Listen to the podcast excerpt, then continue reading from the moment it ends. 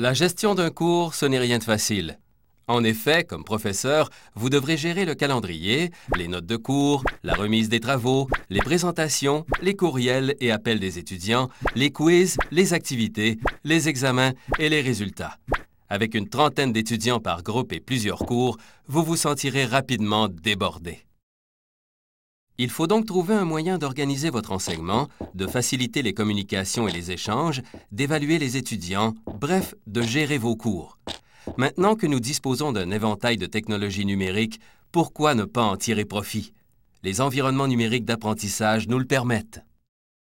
Un environnement numérique d'apprentissage, c'est l'équivalent d'une classe virtuelle. Il vous permettra de gérer votre cours dans un espace contrôlé et privé.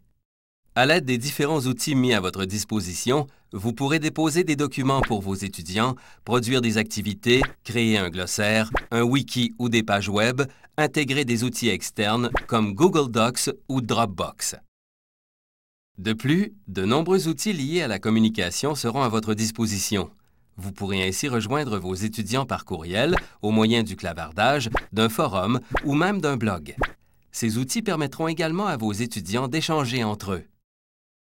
Dans un environnement numérique d'apprentissage, on retrouve également des outils pratiques pour gérer l'évaluation, par exemple la remise des travaux, les quiz, les tests en ligne ou la remise des notes aux étudiants. Comme vous le voyez, les environnements numériques d'apprentissage vous seront utiles, non seulement pour les cours à distance, mais également comme support à un cours en présentiel. Vous pourrez par exemple faire le suivi des notes des étudiants, établir le calendrier du cours et suivre le cheminement de vos étudiants.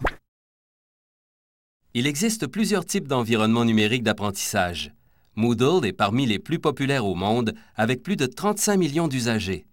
Comme Moodle, Claroline et Sakai font partie des logiciels libres de droit, ils sont donc gratuits à utiliser et il est possible de les modifier à sa guise. Parmi les plateformes payantes, citons Blackboard, qui est très populaire aux États-Unis, et plus près de nous, on retrouve Déclic et Léa, qui sont très utilisés dans nos collèges québécois. C'était les environnements numériques d'apprentissage, tout simplement, par l'équipe de Futurs Profs.